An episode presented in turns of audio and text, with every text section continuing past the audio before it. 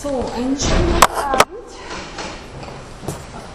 Ich habe Sie das letzte Mal mit dem Film von Jan Swankmajer hier entlassen und werde heute wesentlich an diesen Film anknüpfen. Für diejenigen, die das letzte Mal nicht da waren, falls es jemanden unter Ihnen gibt, bei dem das so ist, auf der Wiki-Seite findet sich der Link zu diesem Film. Ich habe Ihnen gesagt, dass Swankmajer Surrealist ist und dass der Surrealismus eine besondere, ein besonderes Interesse für das Unbewusste hat. Und zwar schon ausgehend von einem Grundsatz, der sich in einem Gründungsmanifest der Surrealisten findet.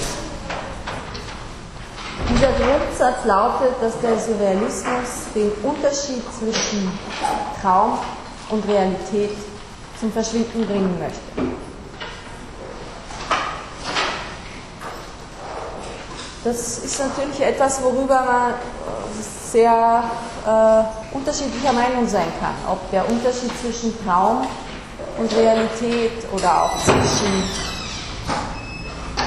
Unbewussten und Realität, zwischen, man könnte auch sagen, einer subjektiven inneren Welt und Realität, ob das einer ist, den wir zum Verschwinden bringen wollen, sollen.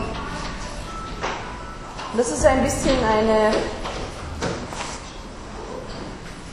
unterschiedliche Ausrichtung da dazwischen, wie man Psychoanalyse auffassen kann. Ich denke, dass in den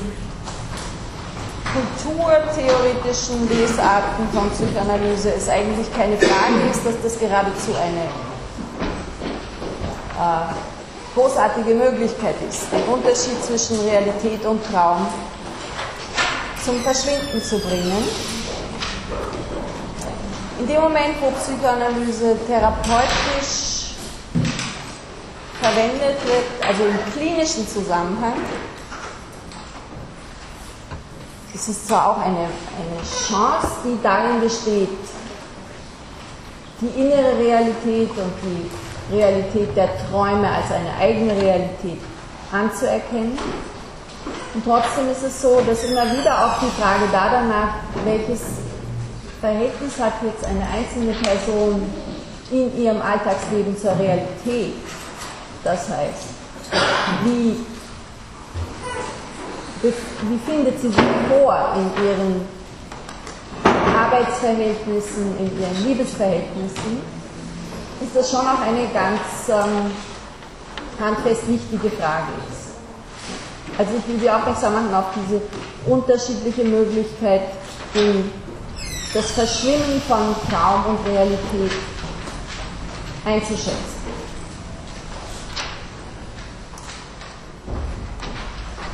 Zwankmeier versucht, diesen Gegensatz zum Verschwinden zu bringen. Und das macht er ganz am Anfang so, dass er anknüpft an eine allgemein bekannte Realität, an unsere aller Essensrealität. Und sie werden als allererstes in dem Film mit einer raschen Abfolge von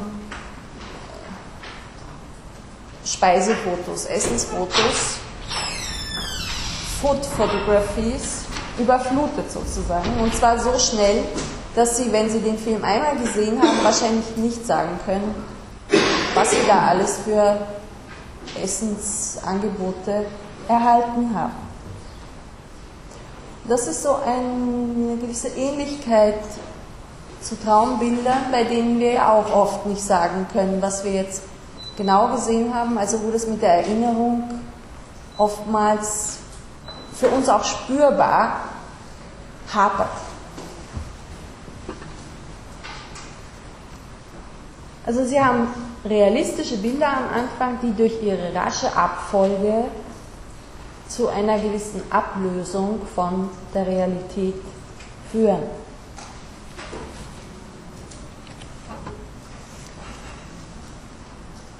Nach dieser Eingangssequenz verschafft Ihnen die Kamera einen Überblick über eine, zumindest am Anfang, ganz seltsam anmutende Szene.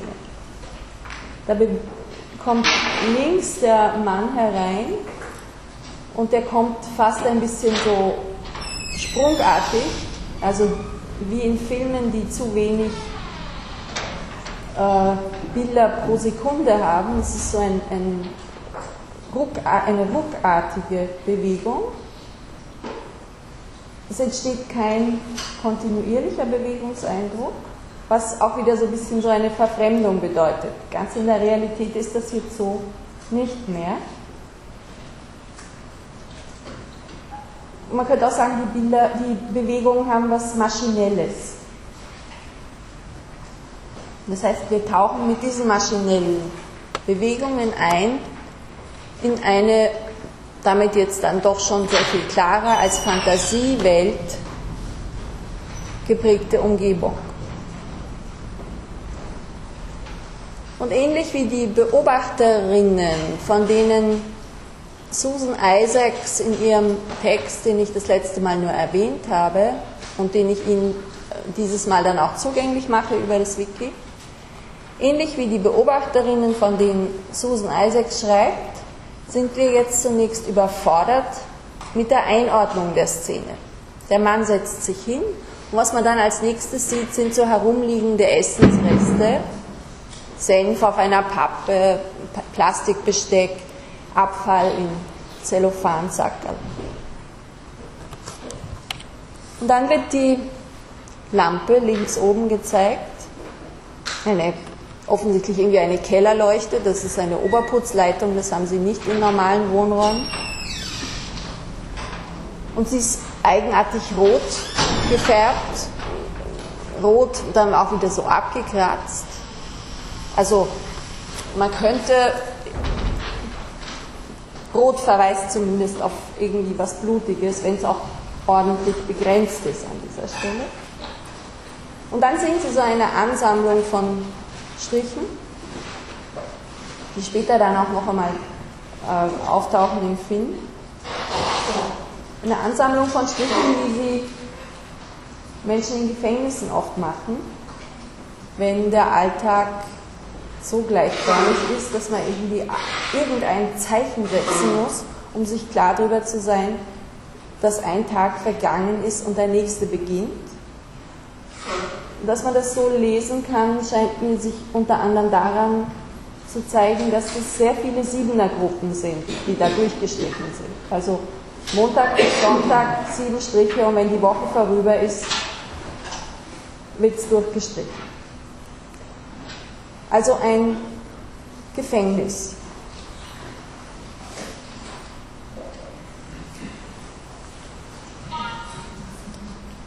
Susan Isaacs schreibt in dem Text über die Fantasie, der, wie ich Ihnen äh, zuletzt gesagt habe, so ein programmatischer Text war im Rahmen der Controversial Discussions, weil es da ein Zusammentreffen von verschiedenen psychoanalytischen Schulen in London gegeben hat, die sich schwer einigen konnten darauf, wie ihre Grundbegriffe, wie sie ihre Grundbegriffe teilen können.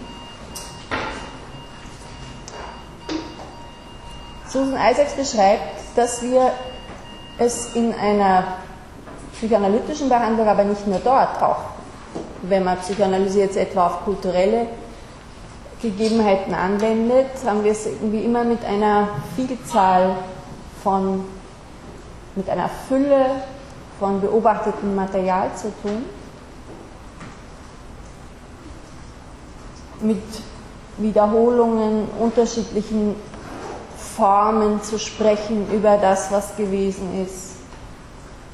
In der klinischen Situation mit Besonderheiten des Sprechens im Ausdruck, in der Wortwahl, in der Sprachmelodie.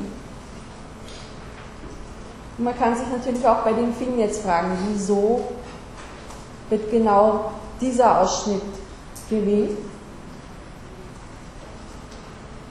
Oder was sieht man nicht in diesem Kellerverlies? Das wären so Herangehensweisen, mit denen man versucht, etwas einzugrenzen. Was wird da nicht gezeigt?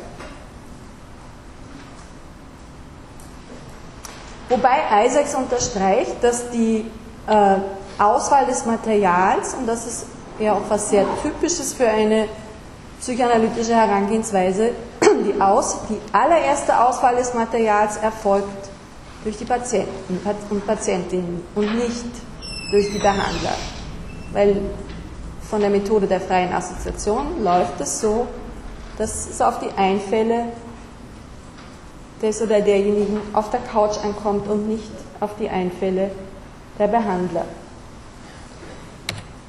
Beim Film ist das anders. Das ausgewählte Material ist fix.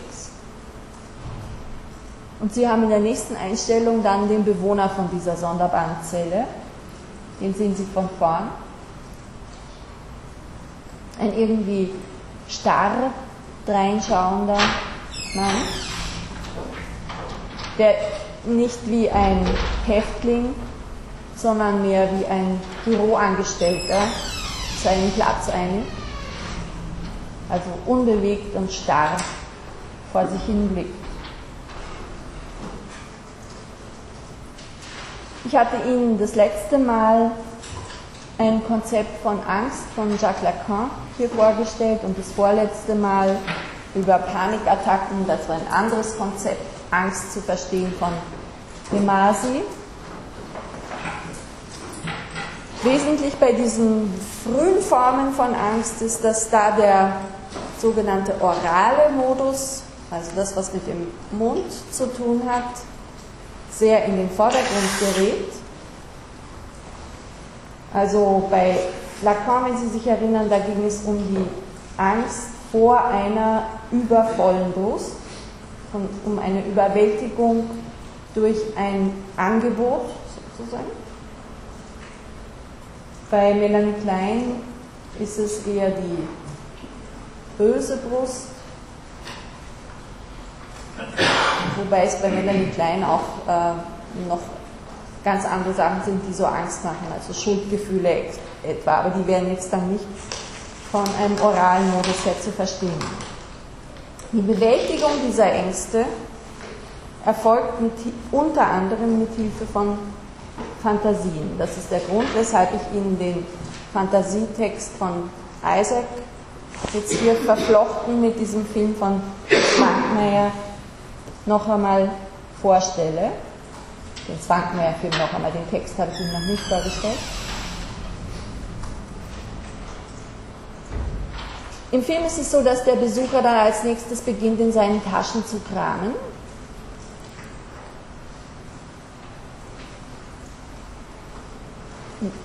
Weil er etwas sucht, was er hergeben kann.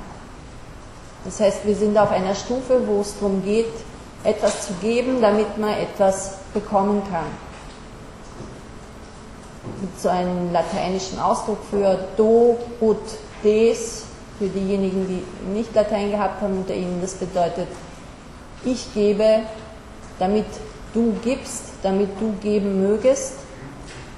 Also ein zielgerichtetes äh, Schenken ist eigentlich nicht der richtige Ausdruck. Ein zielgerichteter Akt, des, der auf einen Tausch äh, aus ist. Und diese Münzen sind sowas. Ich meine, Geldgeschäfte sind ganz generell auf dieser Ebene des Austauschs anzusiedeln. Das ist eine Ebene, die nicht oral im psychoanalytischen Sinn zu verstehen ist, weil oral wird nichts ausgetauscht. Ausgetauscht wird auf einer analen Stufe. Da gibt das Kind Code und bekommt dafür Lob. Die erste Form der Ökonomie, wenn Sie so wollen.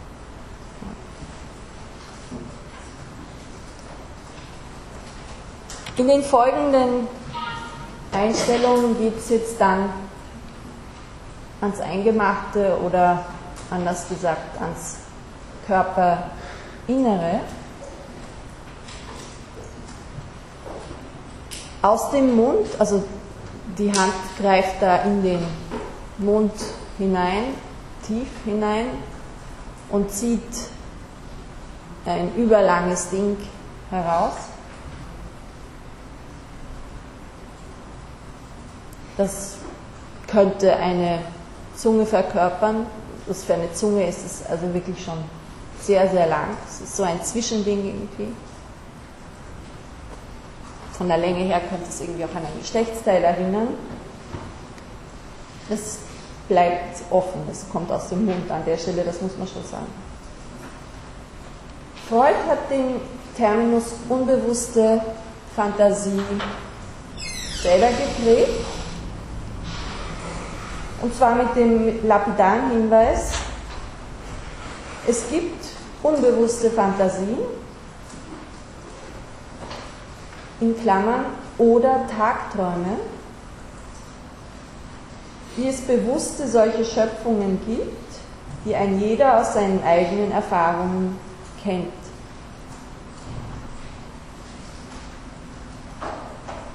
Das ist jetzt mit gerade in der Formulierung, es gibt unbewusste Fantasien in Klammern oder Tagträume, da könnte man auf die Idee kommen, dass das ident wäre. Das würde ich aber nicht so lesen. Es gibt unbewusste Fantasien und es gibt Tagträume, also eher taxativ als eine Aufzählung.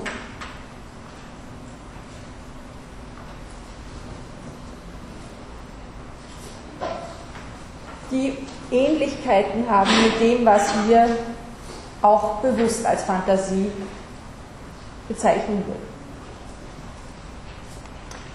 In der englischen Übersetzung und auch in dem Text von Susan Isaacs wird Fantasie mit Fantasy übersetzt und mit PH geschrieben.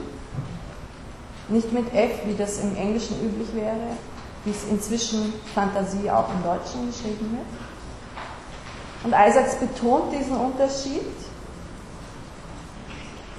um die pH-Fantasie von einer bewussteren oder bewusstseinsnäheren Fantasie der Tagträume zu unterscheiden. Also die unbewusste Fantasie im objektbeziehungstheoretischen Kontext wird mit pH geschrieben, damit man von vornherein weiß, dass es sich um eine unbewusste Fantasie handelt. Isaacs betont, dass die Gegenüberstellung von Fantasie und Realität immer mal wieder zu einer Degradierung der Fantasie geführt hat, was gerade psychoanalytisch sich als sehr falsch erweist, weil die unbewussten Fantasien ein wichtiger Zugang sind zu den Bildungen, auch oft zu den Symptomen. Also psychoanalytisch sagt sie, erweist es sich, dass Fantasien ihre eigene objektive Bedeutung haben als eine psychische Tatsache.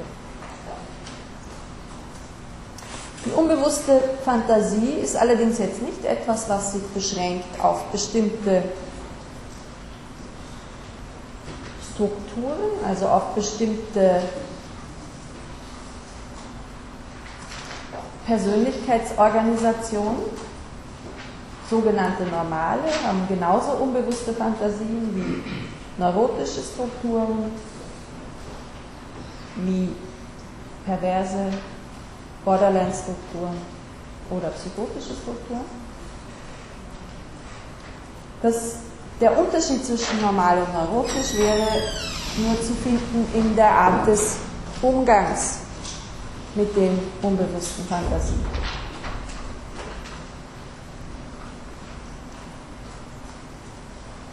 Isaac sagt jetzt, die Fantasie ist der erste Inhalt von unbewussten seelischen Prozessen und nennt die unbewusste Fantasie im Englischen einen Mental Expression of Instincts, also als einen mentalen oder seelischen Ausdruck von Instinkten.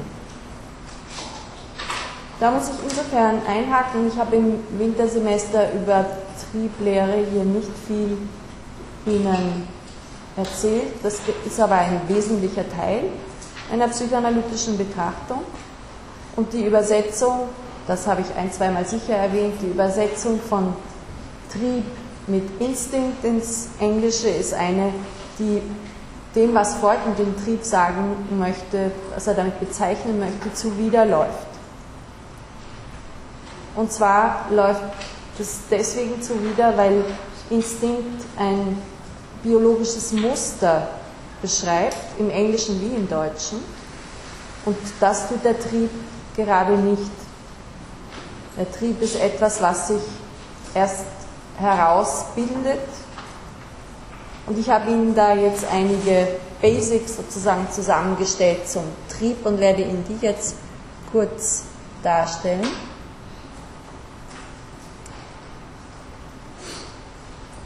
Freud sagt in, ein, in dem äh, einen wichtigen Text über Triebe. Es gibt 1915 einen Text von Freud, der heißt Triebe und Triebschicksale. Da fasst er sehr viel zusammen, was er über Triebe bis 1915 sich zurechtgelegt hat.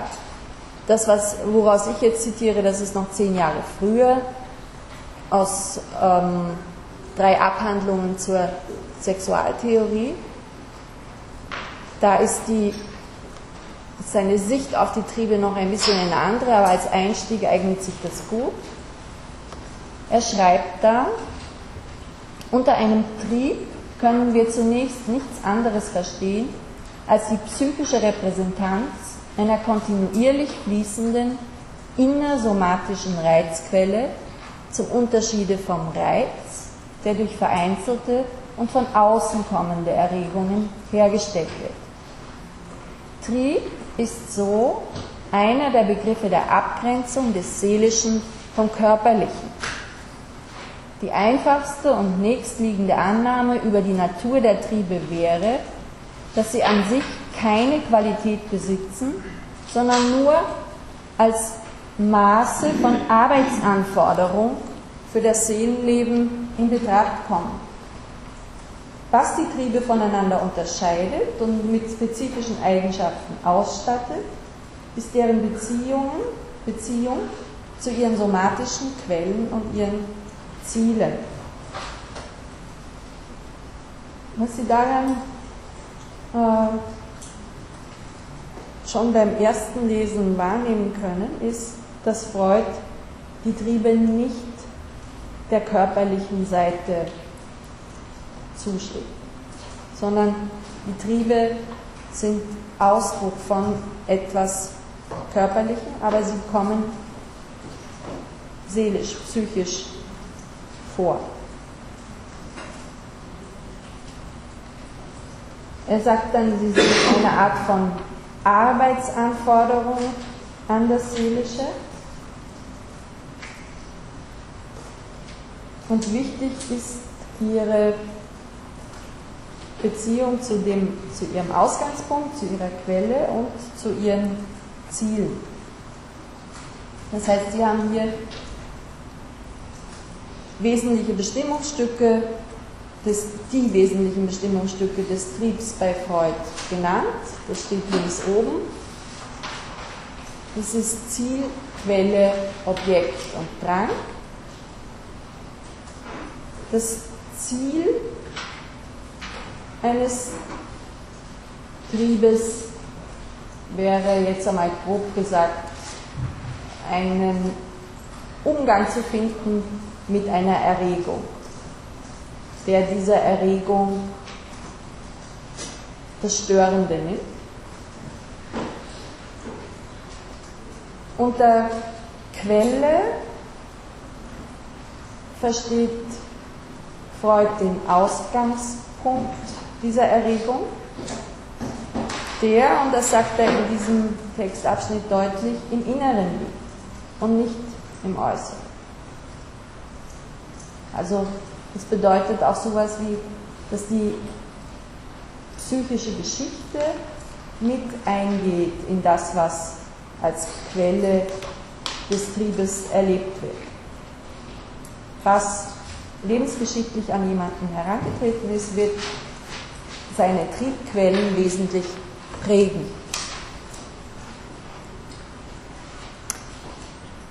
Bei Objekten unterscheidet man Partialobjekte und ganze Objekte, also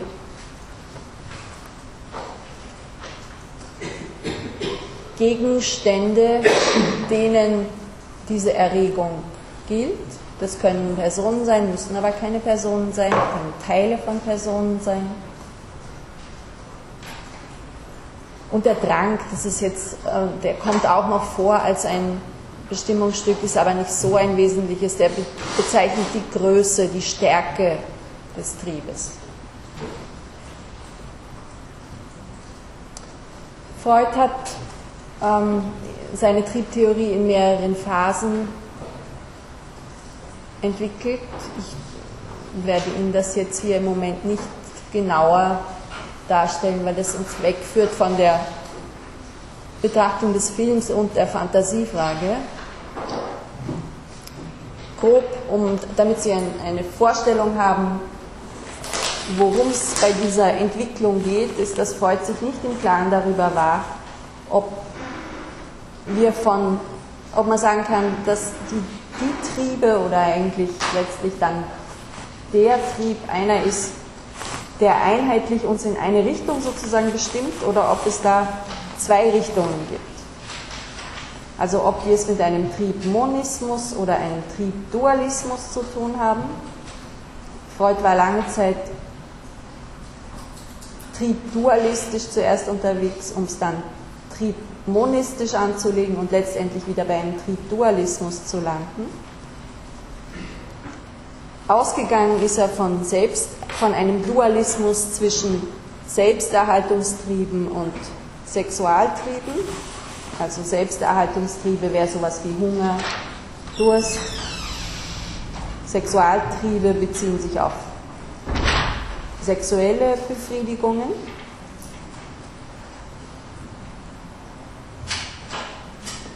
Das hat sich dann verschoben, dass er sich, dass er sich in seiner Triebtheorie orientiert hat am Objekt der Triebe zwischen Ich-Trieben und Objekttrieben unterschieden hat, weil ein Objekt, das sich die Triebe suchen können, ja auch der Körper, der eigene Körper ist. Insofern Ich-Triebe. Und dann hat er eine äh, von vielen als Spekulation angesehene sehr große Veränderung noch vorgenommen in seinem Spätwerk, wo er zwischen Lebenstrieben und Todestrieben unterschieden hat.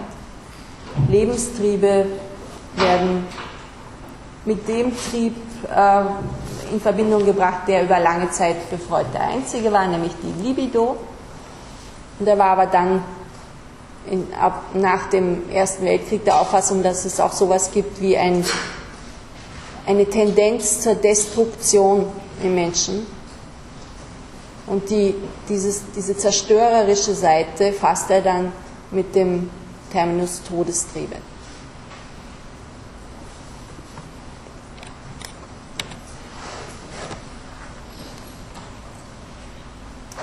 Für die Symptombildung sind Triebe unter Umständen sehr wichtig. Also Symptome können Ausdruck von oder Ersatz für Strebungen sein, die ihre Kraft der Quelle des Sexualtriebs entnehmen. Das ist etwas, was sich hier an dem Filmbeispiel an dieser Stelle gut illustrieren lässt. Da war die Fantasie, in den Körper des anderen einzudringen, dort hineinzugreifen und herauszuholen, was da drin ist. Das war dann die Zunge an dieser Stelle oder was auch immer. Und mit dem zweiten Bild, das ich Ihnen da aufgeführt habe, das nicht aus dem Film stammt, wäre so eine mögliche Entwicklung aus so einer frühen Fantasie in den Körper des anderen hineinzugreifen, gekennzeichnet. Wenn sich an diesen frühen Wunsch einzudringen und da etwas herauszuholen, aus kontextuellen Gründen, zum Beispiel Schuldgefühle heften oder andere Umstände, die Integration solcher Fantasien verhindern. Und dann können an der Hand, mit der das fantasiert worden ist, später Symptome auftreten, die nur dadurch, dass man diese frühen Fantasien im Sprechen erreicht, zum Verschwinden gebracht werden können. Was die Triebe betrifft, müssen wir auch die Partialtriebe noch kurz nennen, weil um die geht es in Swankmeyers Film eigentlich die ganze Zeit. Der Entdeckungszusammenhang, aus dem Freud die Partialtriebe, das Konzept der Partialtriebe entwickelt, sind die sogenannten Perversionen zu denen Voyeurismus, Exhibitionismus, Sadismus, Masochismus und Fetischismus zu zählen sind. Und Freud erklärt sich diese Phänomene so, dass er sagt, der Sexualtrieb, der auf eine körperliche, nicht unbedingt nur körperliche, aber auf eine Vereinigung mit dem Sexualobjekt ausgerichtet ist, zerfällt in solchen Bildungen, also im Exhibitionismus oder im Voyeurismus. Der kann zerfallen in eine orale Komponente, mit dem haben wir sehr viel zu tun in dem Film, in eine anale Komponente, das habe ich Ihnen eben versucht anzudeuten mit dem Geld aus der Hosentasche. Der kann auch zerfallen in eine Schaulust, das ist etwas, was nicht nur PowerPoint, sondern jeder Film bei uns ja extrem befriedigt. Die, der Lustgewinn, der darin besteht, einfach zu schauen, zeigt, dass die Partialtriebbefriedigung jetzt auch wiederum nicht etwas ist, was sich nur beschränkt auf äh, Strukturen wie Perversion, Psychotiker, sondern durchaus auch bei Neurotikern und Normalen vorhanden ist. Die Zeigelust wäre das Pendant zur Schaulust. Der Exhibitionismus fügt sich zusammen mit dem Voyeurismus. Und Freud unterscheidet äh, zugehörig zu den verschiedenen Partialtrieben dann noch besondere erogene Zonen wie den Mund, die Achterregion, die Haut. Es gehört sicher auch das Auge dazu. Ist die Frage, wie weit das Ohr auch eine Art von Partialtriebbefriedigung erfahren kann. Das ist dann schon, das müsste man sich dann schon genau überlegen. Das Ohr kommt bei Freud nicht als ein speziell durch Worte erregbares äh, Körperteil vor. Kommt zurück zu Susan Isaacs, die Fantasien also als ersten Inhalt unbewusster seelischer Prozesse und als mentalen Ausdruck des Triebs, als wo ich Ihnen jetzt hier der Genauigkeit halber eben Instinkt mit Trieb übersetzt habe, ansieht.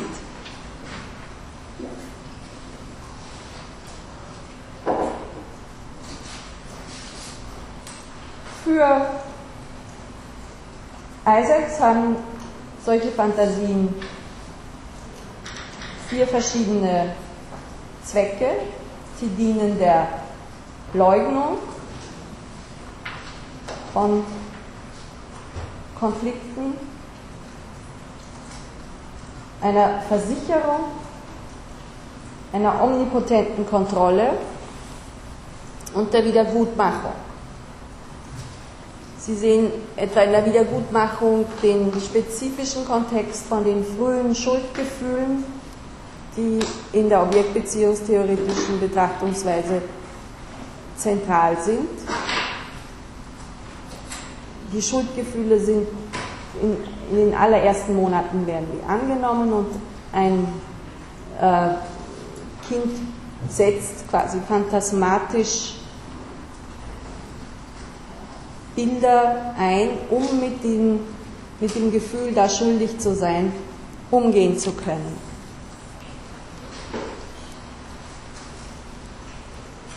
Also man kann sagen, Fantasien sind einerseits Ausdruck von körperlichen Impulsen und Gefühlen. Sie dienen der Abwehr von Ängsten. Sie sind ein Mittel zur Hemmung und Kontrolle von, von einem Triebdruck oder vom Drang des Triebes und Ausdruck von Wünschen der Wiedergutmachung. Auf den Bildern, die ich Ihnen da jetzt als nächstes ausgeschnitten habe, wird die spezielle Fantasie über das Innere des mütterlichen Körpers, zwar an einem männlichen Körper, aber eben an einem Körper in Szene gesetzt.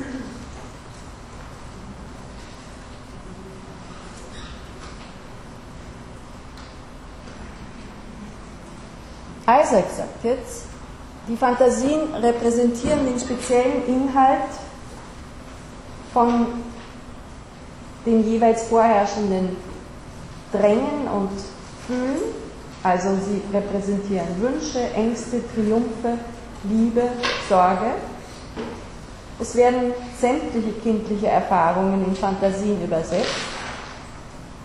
Also etwa ein Wunsch nach der Mutterbrust wird in, eine, in ein Bild von einem Saugen an der Mutterbrust erfahren.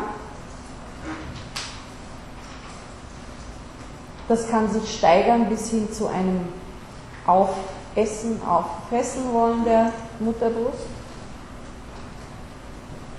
Dann spricht Isaacs von der Fantasie, diese Brust zu verlieren, die erlebt wird als ich trage sie in mir, ich halte sie fest, indem ich sie in mir dabei habe. Es kann sich aber auch ein, äh, mehr erotisch getöntes Gefühl für so eine erste Bezugsperson ausdrücken, in einem die Haut, das Gesicht berühren wollen. Aggressive Empfindungen wie Frustrationen, schreibt Isaac, äußern sich in, ich will ihre Brust beißen, ich will sie in Stücke reißen. Und ein dominanter Harmdrang könnte als ich will sie ertränken auftauchen.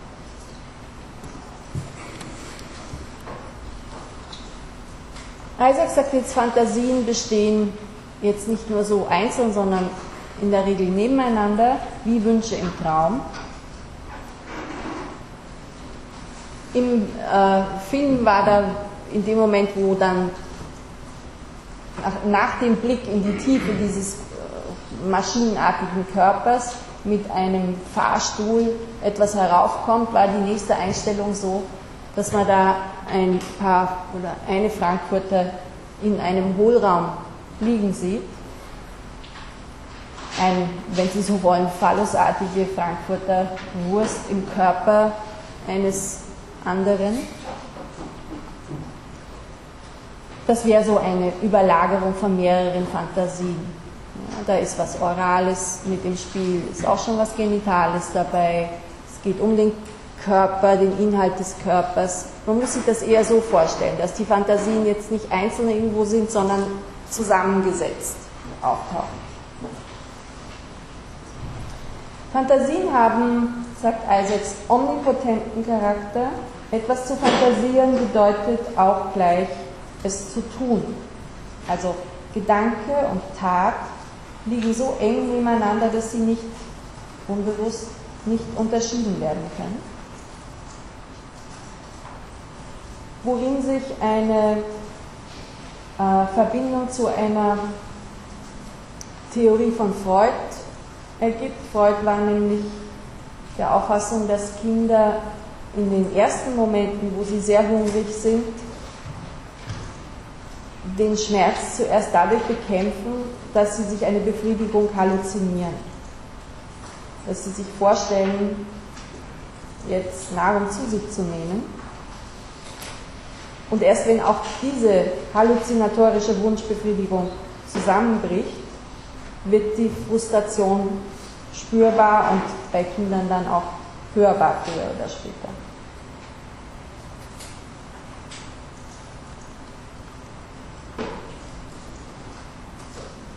Isaac sagt, frühe Fantasien sind durch die Logik der Emotionen bestimmt und nicht durch die Logik der Worte.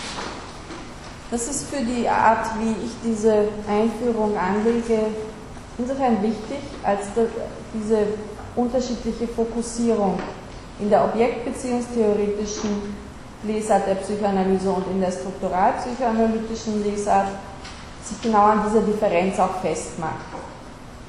Strukturalpsychoanalytisch, also Lacan und äh, Dolto, Nasio, Analytiker aus dieser Richtung orientieren sich primär an den Worten, an der Bedeutung von, von Worten, am Sprechen, an der Sprache. Während objektbeziehungstheoretisch die Affekte, die Gefühle, die Emotionen vielmehr ins Zentrum geraten und was jetzt diese Fantasien betrifft, auch geradezu als Quelle angesehen werden. Das heißt, es geht in den frühen Fantasien Isaacs zufolge um etwas, was gar nicht in Worte gefasst werden kann. Noch.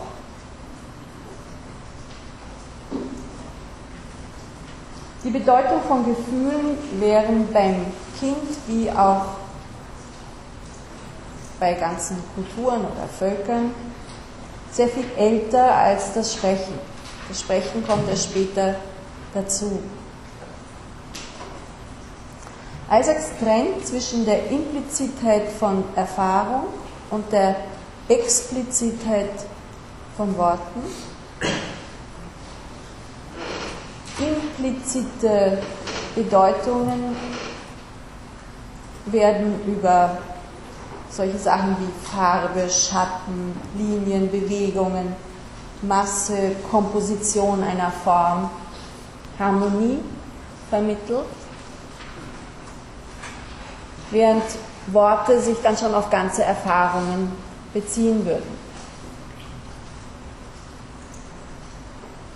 Worte, sagt Isaac, sind nicht das Hauptmaterial von Erfahrung. Das kommt uns jetzt nicht so ungewöhnlich vor, weil wenn wir etwas erfahren, wo gerade jemand nicht spricht, wenn wir das trotzdem als eine Erfahrung bezeichnen,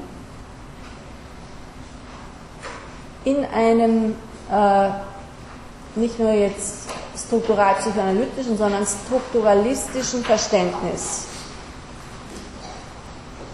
Der Strukturalismus jetzt genommen als eine äh, philosophische Formation, ist die Vorstellung, dass es da etwas gäbe, was nicht sprachlich gefasst werden kann und was doch schon als ein Eindruck existiert, schwierig. Wie soll man das mit anderen teilen? Wo, um was für eine Welt geht es, in der keine Sprache Zugang hat?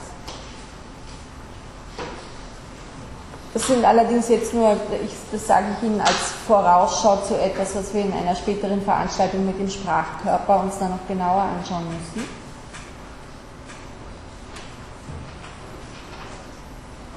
Isaacs und die objektbeziehungstheoretische Lesart kann sich insofern auf Freud berufen, als Freud zum Beispiel sagt, im Unbewussten sind keine Wort- Informationen zu finden, sondern Sachvorstellungen. Das, man kann an einem Wort kann man unterscheiden, das hatte ich Ihnen angedeutet im Wintersemester auch, man kann den, das Wort, das ausgesprochene Wort, das klingende Wort unterscheiden von dem, was man sich zu einem Wort vorstellt oder denkt.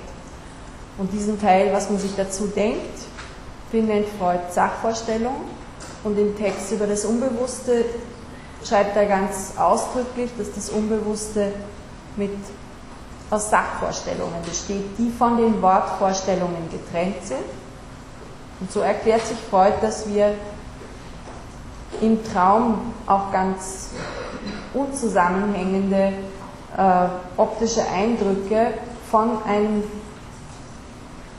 wenn man es dann bespricht und genauer anschaut, sehr wohl zusammenhängenden Ganzen erleben weil die Sachvorstellungen von den Wortvorstellungen getrennt sind und damit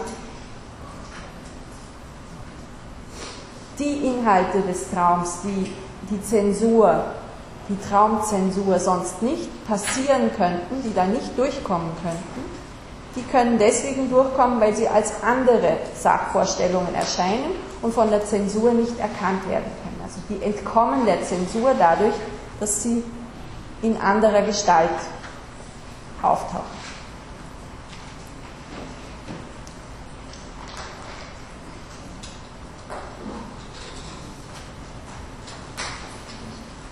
Im ersten Teil des Films über das Frühstück waren wir also jetzt mit Fantasien konfrontiert, die den anderen, aber nicht nur den anderen, sondern auch das Subjekt selber als etwas Maschinenhaftes fassen nicht wirklich als eine Person. Eine Trennung zwischen der anderen Person und dem essenden Subjekt ist nur scheinbar gegeben. Also der, die zweite Person wird so als Nahrungsspender konzipiert, der man Geld zusteckt und dann kommt, kann man sich Nahrung herausholen. Und die diese Trennung zwischen den beiden Protagonisten in, den, in, den ersten, in dieser ersten Szene geht aber dann verloren. Und die geht dadurch verloren, dass die ja den Platz tauschen. Also in dem Moment, wo der, der dazukommt, die Frankfurter aufgegessen hat, erstarrt er und wird zu der Gestalt, die vorher ihm als Nahrungsspender gegolten hat, und der, äh, gegolten hat, und der andere wird frei an der Stelle.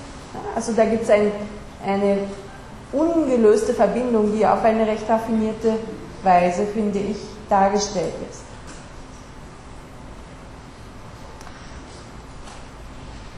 Man könnte jetzt strukturalpsychoanalytisch für die Spezialisten unter Ihnen da irgendwie noch weiter spekulieren und sich überlegen, was die Nahrung da eigentlich für eine Funktion hat, ob die so eine Art Restbestand, eine Erinnerung ein Objekt klein a ist eine Erinnerung an eine frühere Befriedigungssituation, in der es nicht so zugegangen ist wie in der aktuellen, aber die als Erinnerung ausreicht, um die Befriedigung herzustellen.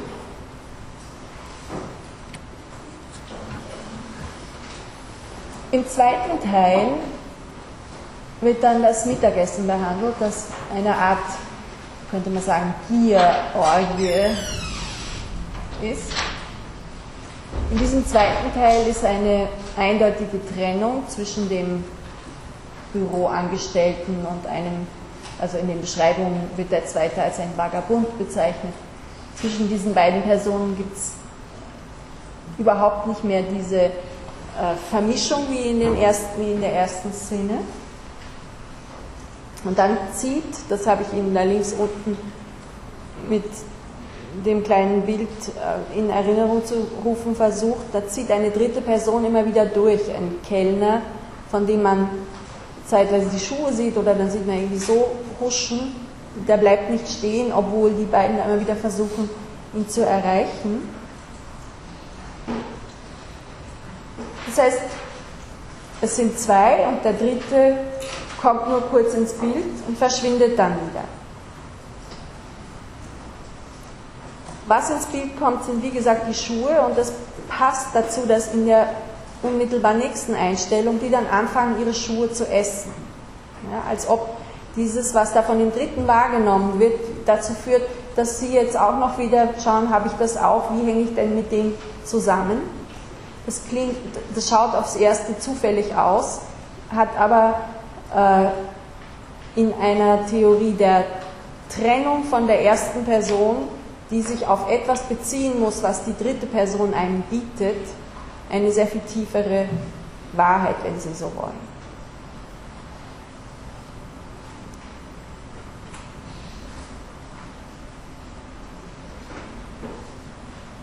Das wäre diese Dreierkonstellation eine Möglichkeit von dem, was Triangulierung heißt.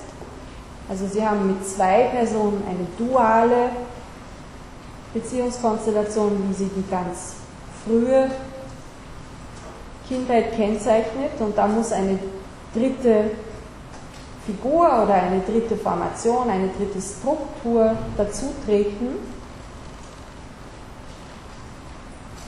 damit eine zuerst Entfremdung, aber dann vor allem auch eine Trennung möglich ist. In diesem Filmabschnitt ist das nicht möglich. Es überwiegt einfach die Gier. Ja, es überwiegt die Gier, dass man alles, was nur irgendwie zur Verfügung steht, oral sich einverleibt. Und alle Zeichen, die von außen vom Dritten dazukommen, werden nur wieder benutzt, um in diesen oralen Zusammenhang einverleibt zu werden.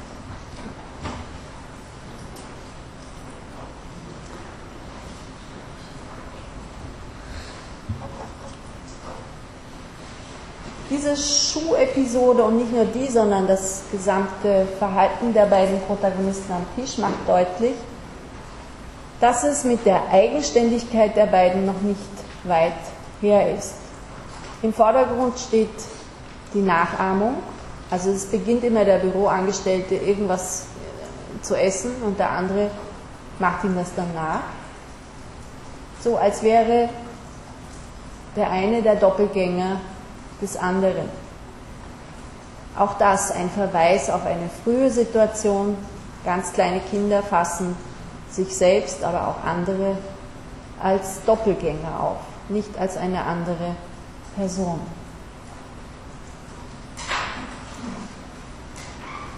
In dieser Szene ist dann noch wichtig, die endet ja kannibalisch. Ja, also der, der Büroangestellte bringt den Vagabunden dazu, sein Besteck zu verschlingen und in dem Moment, wo das weg ist, zaubert der Büroangestellte sein Besteck wieder heraus, um den Vagabunden dann sich auch einzuverleiben. Das heißt, da geht es um äh, deutlich sadistische Partialtriebe, sadistisch gefärbte Partialtriebe, die nicht nur oral, sondern auch anal recht ausgeprägt sind. Anal wäre in dieser Szene, wenn man sehr, ähm, sehr genau anschauen wollte, die Art und Weise, wie der Büroangestellte seine Hemden sauber faltet, bevor er sie dann vorsichtig anknabbert. Also da auch noch für Ordnung sorgt, wo das Chaos eigentlich schon völlig überhand genommen hat. Das abschließende Dinner ist dann ein Essen im Vollsinn mit allen möglichen Bestandteilen. Also da könnte man sagen, sinniert ja dann über das weitere Schicksal der frühen Körperfantasien. Das erste Bild habe ich Ihnen da herausgenommen. Was man wahrscheinlich so schnell nicht sieht, aber wenn man es jetzt länger hinschaut, dann doch wahrnimmt, ist, dass der Mann recht eindrucksvoll zwischen zwei symmetrisch angeordneten Strukturen sich befindet. Palmen und, und nein, nicht Palmen, sondern Philodendren und Beleuchtungskörper, als wären das so Reste früher Elternfiguren, die da im Hintergrund sich befinden. Allerdings völlig getrennt. Ja? Es gibt bei, auch wieder in der objektbeziehungstheoretischen im Inventar gibt es eine Fantasie über ein vereinigtes Elternpaar.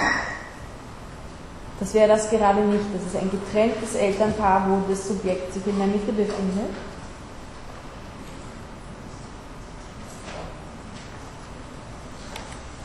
Und dieser letzte Abschnitt, da, das fängt noch, also wie ich es das erste Mal gesehen habe, habe ich mir gedacht, das verstehe ich nicht wirklich, da werden nicht so viel Soßen und ähm, irgendwelche Sachen hin und her geschüttet und es dauert so lang, bis man irgendwie mitbekommt, was da eigentlich los ist. Also es schaut wie eine Gourmet-Veranstaltung aus, leise Musik im Hintergrund, wobei die Musik von Anfang an in einer Molltonart gehalten ist, also eher was doch Traurigeres hat.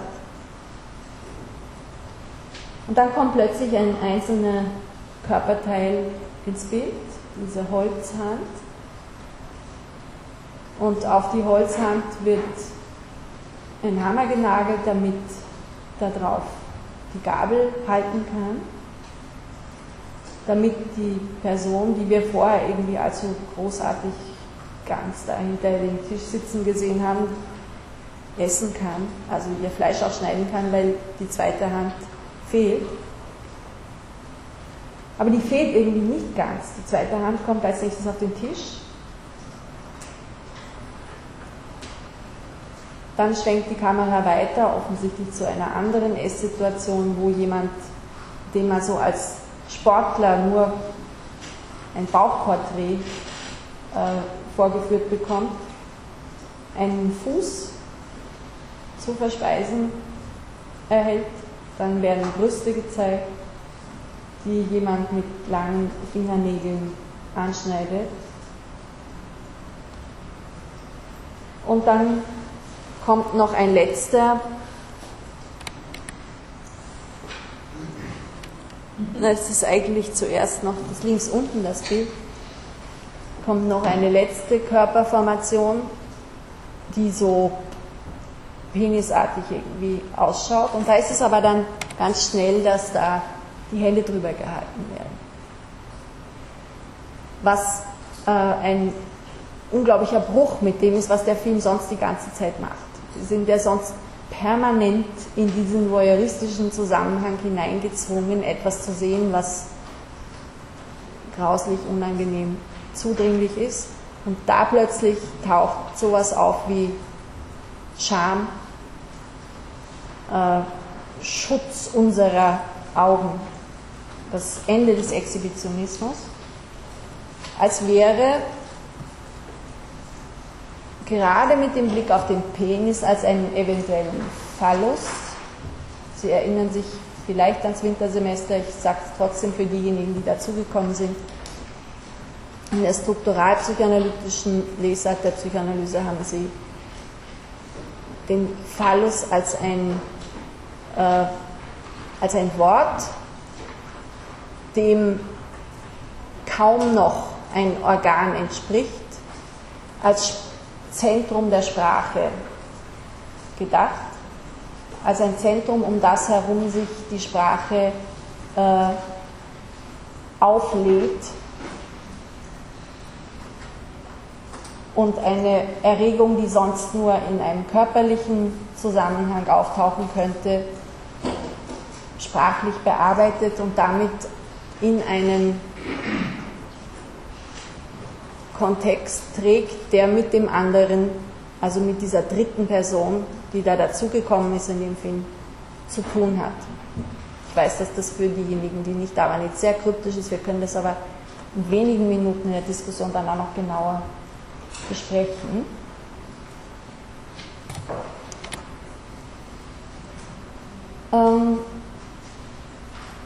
Dieser Fantasiebegriff von Isaacs, der all diese vielen Bilder von, die, die Sie in dem Film auch gesehen haben, umfasst, ist kritisiert worden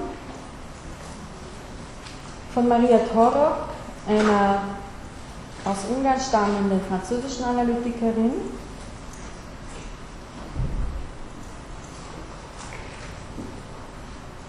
Und zwar insofern, als sie sagt, da wird dann alles, da kann alles als Fantasie gewertet werden. Sie versucht dagegen einen eingeschränkteren Fantasiebegriff zu etablieren, der so aussieht, dass sie sagt, äh,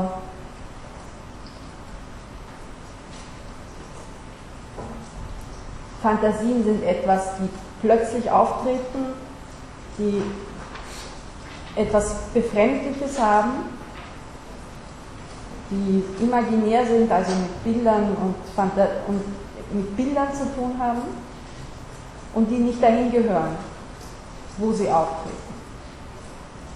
Alles andere würde sie nicht als Fantasie fassen wollen.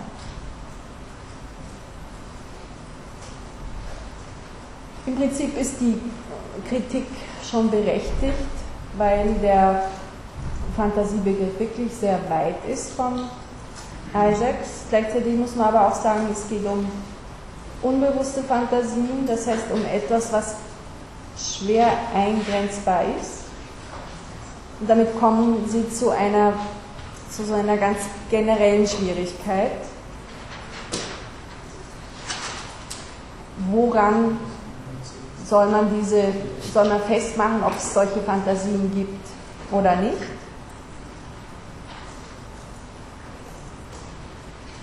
Ein Beispiel, woran man das festmachen kann, ist, dass es solche Filme gibt, wie den Slankmeier. Das muss ja irgendwo, das muss es ja irgendwo geben. Solche Fantasien, wenn jemand solche Bilder entwerfen kann, äh, werden nicht aus dem Nichts kommen.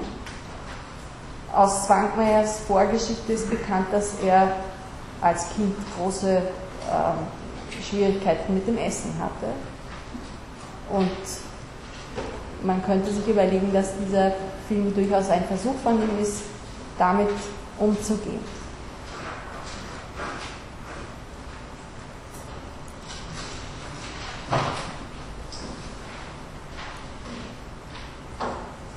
Eigentlich ist unser Thema ja heute gar nicht mehr so sehr die Körperfantasie gewesen, sondern bereits das Körperbild, zu dem ich Ihnen jetzt zum, gegen Ende der Stunde noch kurz etwas sagen möchte.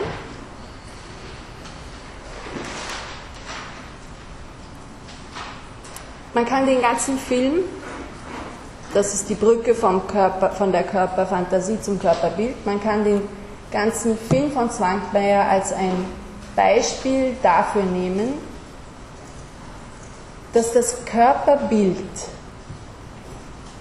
sich für ein Subjekt als etwas zunächst vom anderen ungetrenntes, dann vom anderen gefährdetes und schließlich Zerstückeltes darbietet. Also im ersten, im ersten Teil des Films war kein, also keine gelungene Trennung von der zweiten Person dargestellt. Da gab es sehr viel Übergänge zwischen den beiden. In der zweiten Filmszenerie war vor allen Dingen die Bedrohung, die der andere als potenzieller und dann auch tatsächlicher Kannibale darstellt eingeführt. Und zum Schluss in dieser Dinnerszene geht es um Zerstückelungen von Körpern. Die ersten beiden Szenen, die lassen sich äh, in, in dieser detaillierten Form leichter mit dem Repertoire der unbewussten Fantasie von Isaacs oder eben aus der Objektbeziehungstheorie verstehen. Weil da angesetzt wird an sehr frühen Erfahrungen, an noch früheren Erfahrungen als diese Zerstückelungswahrnehmung.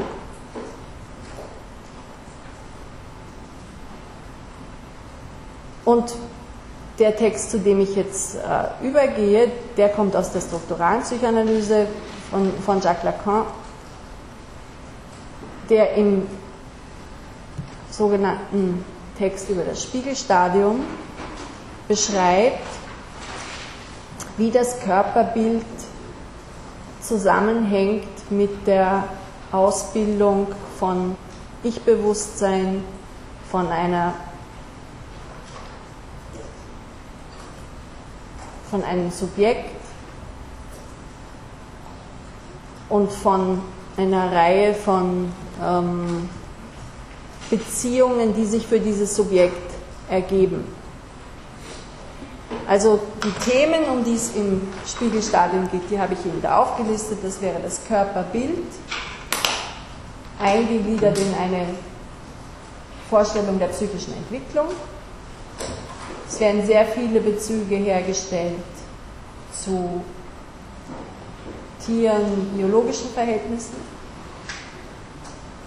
Es wird eine Vorstellung von Mensch und Subjekt geboten, die mit einer philosophischen Zugangsweise in Verbindung ist.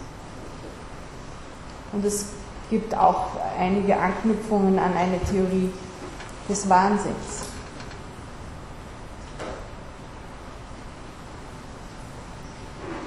Es kommen einige Tiere vor, Sie erinnern sich an das Wintersemester, wo wir ein oder zwei Einheiten hier direkt mit der Bedeutung von Tierkörpern uns befasst haben. Lacan rekurriert in dem Text auf Experimente mit Affen, mit Schimpansen Einerseits, um eine Unterscheidung einzuführen, dass Menschen eben keine Affen sind, wobei bei ihm schaut es eher umgekehrt aus. Er sagt, dass Affen eher keine Menschen sind. Aber es tauchen auch ähm, Heuschrecken Tauben, es tauchen einfach andere Tiere auch auf, die als Modelle und immer wieder auch irgendwie sowas Doppelgängerisches als Modelle fungieren und so etwas Doppelgängerisches hereinbringen.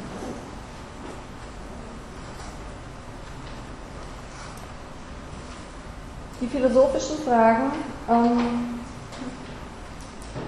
das Unbewusste als der zentrale Begriff der Psychoanalyse. Also Freud hat einmal gesagt, dass man kann diejenigen, die für die Psychoanalyse sind und die, die nicht für die Psychoanalyse sind, daran unterscheiden, ob sie die Existenz des Unbewussten anerkennen dieses Unbewusste hat äh, einen langen philosophischen Vorlauf. Es gibt einige Traditionslinien, die in Freuds Konzeption des Unbewussten eingeflossen sind oder auch von denen er sich klar abgrenzt. Und das ist etwas, was äh, Lacan stark berücksichtigt. Das ist etwas, wo er weiter daran arbeitet anders jetzt als eine objektbeziehungstheoretische Sicht, wenn wir sie auf Melanie Klein oder Susan Isaacs beziehen. Es gibt schon auch in der Objektbeziehungstheorie Versuche, die eigenen Erfahrungen, die klinischen Erfahrungen einzuordnen in philosophische Erkenntnisse. Äh, Wilfried Ion wäre jemand, der in dieser Richtung auch viel gemacht hat.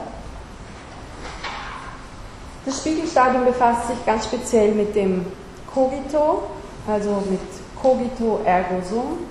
Descartes, der Existenzbeweis, der sich darauf stützt, dass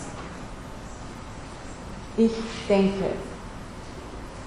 Ich denke, also bin ich. Das ist, Sie. Das ist mit dem Kürzel Cogito angesprochen. Für Lacan ist das eine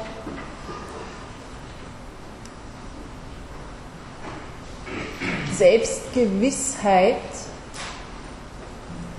die sich über sich selbst täuscht. Also die Idee, dass wir nur aufgrund der Tatsache, dass wir denken, schon sicher sein könnten, dass wir existieren, blendet aus, eine Fülle von Zweifeln und von Erfahrungen, die uns das auch immer wieder nicht glauben lassen.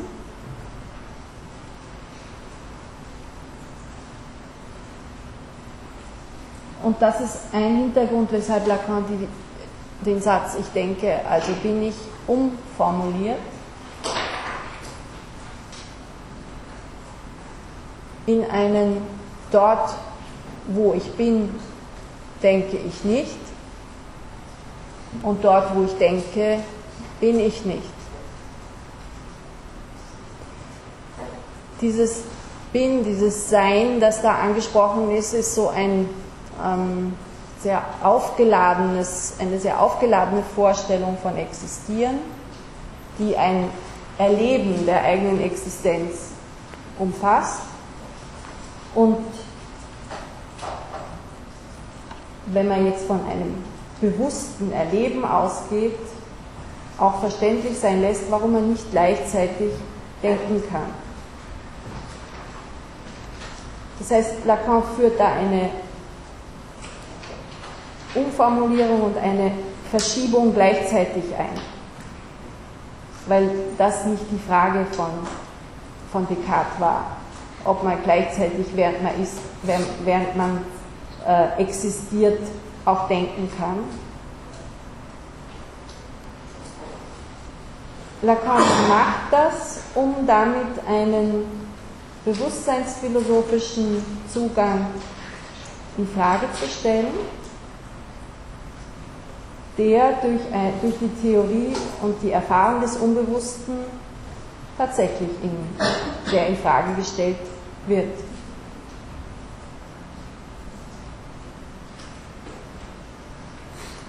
Die Sache mit der Theorie des Wahnsinns, die sich vom Spiegelstadium, vom Irrtum,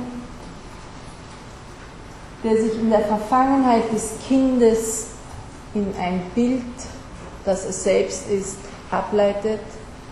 Diese Sache mit dem Wahnsinn ist für unseren Zusammenhang jetzt hier nicht so wichtig. Es ist mehr, um Ihnen zu zeigen, dass es eine sehr andere äh, Blickrichtung ist, in der das Körperbild da thematisiert wird.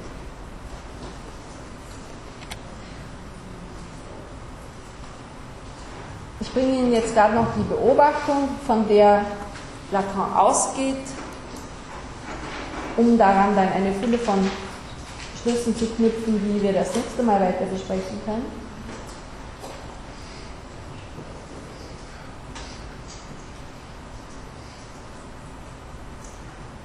Aus einem Experiment, das ein Biologe gemacht hat mit Schimpansen, die vor dem Spiegel ein spezielles äh, Verhalten zeigen. Und der Beobachtung, dass Kinder sich anders verhalten vor dem Spiegel, zieht Lacan Schlüsse darüber, was das Kind in dem Moment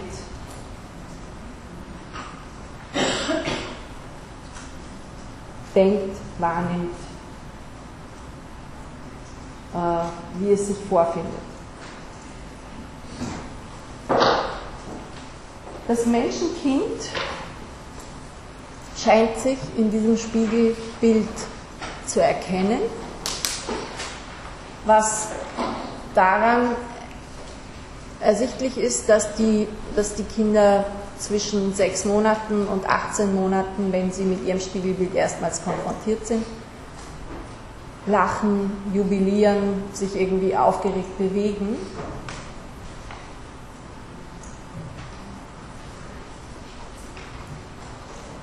Affen hingegen sehen dieses Spiegelbild von sich und drehen sich um und sind wieder woanders. Was Lacan so versteht, dass Affen merken, dass es ein Bild ist, was sie da sehen, während Kinder glauben, dass es eine andere Person ist und über lange Zeit überhaupt nicht realisieren können, dass es sie selbst sind, die sich darin spiegeln.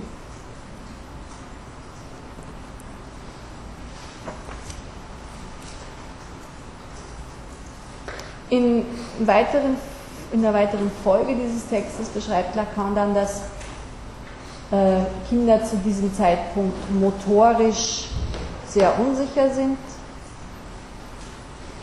noch oftmals noch in einem sogenannten Trott BB gehalten werden. Das ist rechts dieses G-Gestell.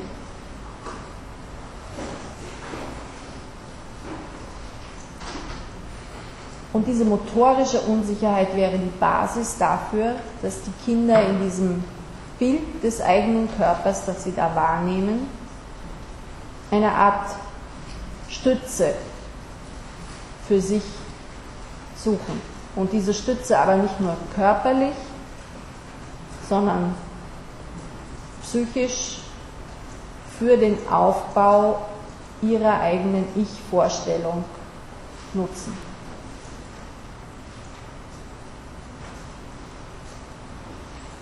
An dieser Stelle mache ich einen Schnitt, um Ihnen heute im Unterschied zum letzten Mal wieder Gelegenheit zu geben, Fragen zu stellen, Einwände zu äußern, Kritiken, was auch immer.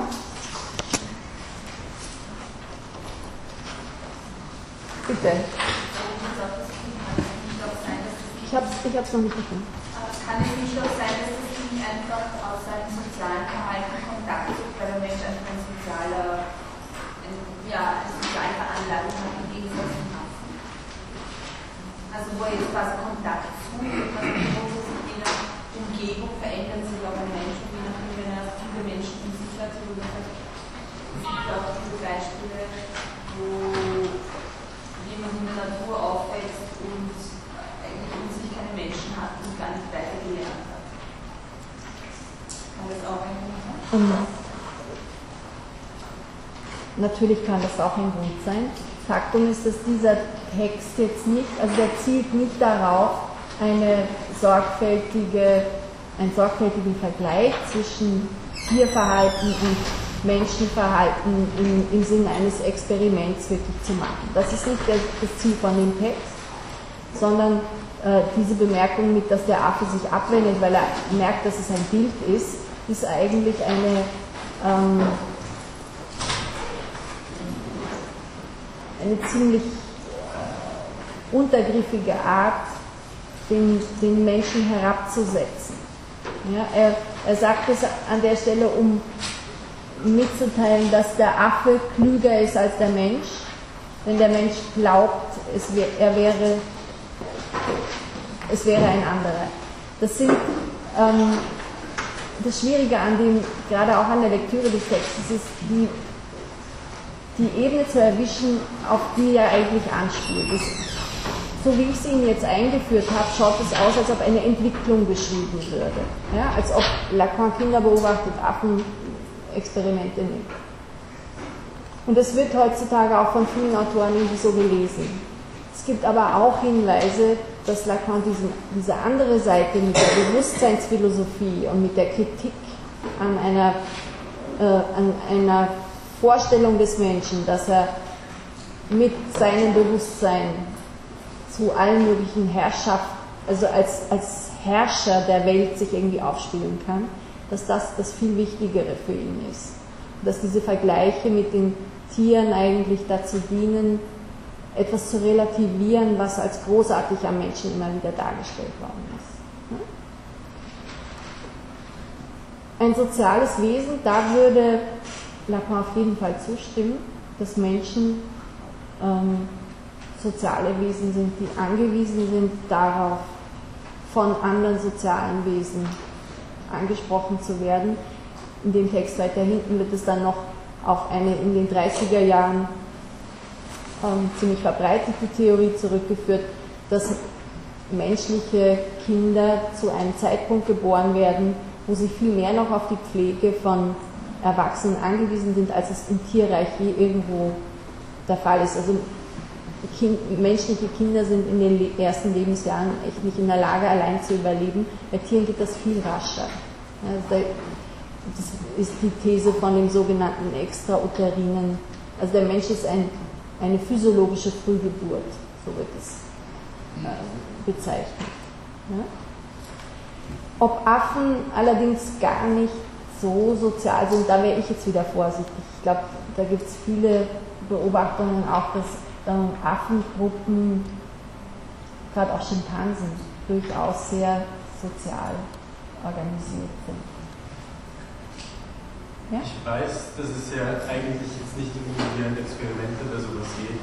Insofern ist es vielleicht gar nicht so essentiell, aber ich denke, dass es doch irgendwie wichtig ist, dass er einen ganz grundlegenden methodischer Fehler vorliegt, nämlich dass er erwachsene Affen und Kleinkinder vergleicht. Und wobei einen wirklichen Vergleich zu haben, müsste ja eigentlich sozusagen Baby-Affen zum Beispiel.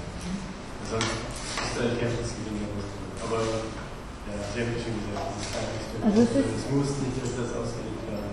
Das ist trotzdem irgendwie inkonsequent.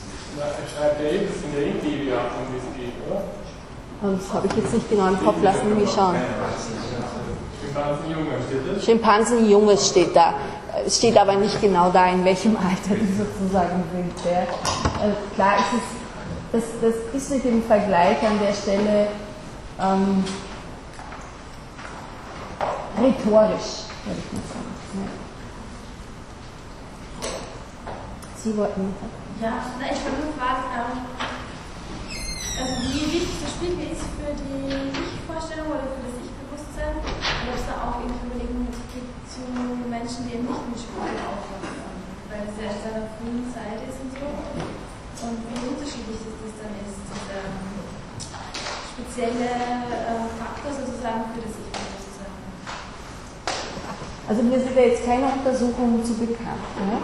Ähm, das erste ist einmal, dass es wirklich sehr, ich kann Ihnen das nächste Mal einen kurzen Ausschnitt zeigen, es ist wirklich sehr eindrucksvoll, was da geschieht. Ja? Wenn, wenn Sie kleine Kinder irgendwo in der Umgebung haben, können Sie das, falls das sich irgendwie ergibt, tatsächlich auch beobachten, dass es da einen Prozess gibt, wo ein Kind das erforscht diese Vorstellung vom Ich, die Kinder dabei entwickeln, ist aber ähm,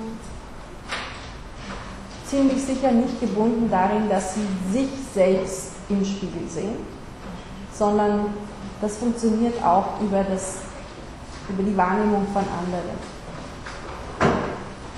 Und muss nicht unbedingt über den Blick und insofern über den Spiegel sein, sondern da sind alle möglichen Sinne mit beteiligt. Es geht auch über Berührung, geht auch über ähm, Hören, also es kann sich auch in so in frühen äh, Sätzen, die an Kinder gerichtet werden, sich so eine Art von Spiegelung über, den, über die Worte einstellen.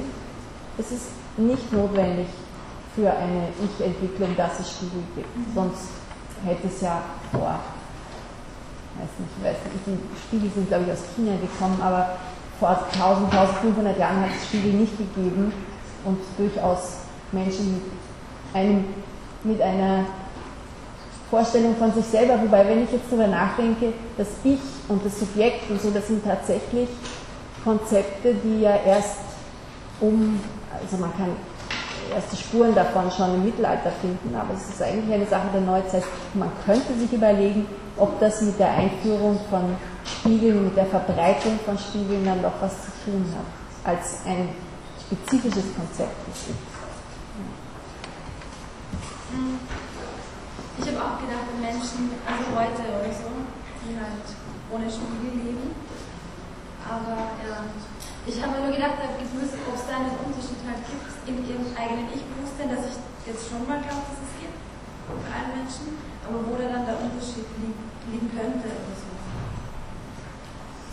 Ich meine, was mir einfällt, ist, dass es, ähm, also was ja ganz ähnlich wie ein Spiegel funktioniert, ist, sind Bildschirme. Also in, und es gibt tatsächlich bis heute Gesellschaften, die zum Beispiel kein Fernsehen haben. Und es, ich weiß von einer Untersuchung von den Fidschi-Inseln, von irgendeiner Insel, wo dann irgendwann doch ein, äh, das Fernsehen Einzug gehalten hat. Und dort haben sich ähm, erst dann Phänomene von Anorexie und äh, anderen körperbildbasierten psychischen Störungen ergeben. Ja? Also das dürfte, schon, das dürfte schon sehr entscheidend sein. Bitte. Das ist ja auch äh, letztendlich eine Frage auch beim erwachsenen Menschen äh, wenn der sich im Spiegel betrachtet, äh, worauf er praktisch den Vergleich bezieht. Also ob er sich vergleicht mit dem, was er vermutet, wenn er in den Spiegel schaut, ob er es kennt, oder ob er bezieht auf Abbilder von anderen oder von Menschen, die ihm begegnen. Also Mhm. Sieht aus, das ist jetzt im Zusammenhang mit, der, äh, mit den Körperbildstörungen, die Anorexie oder Genau. ganz zentral. Ja. Ja.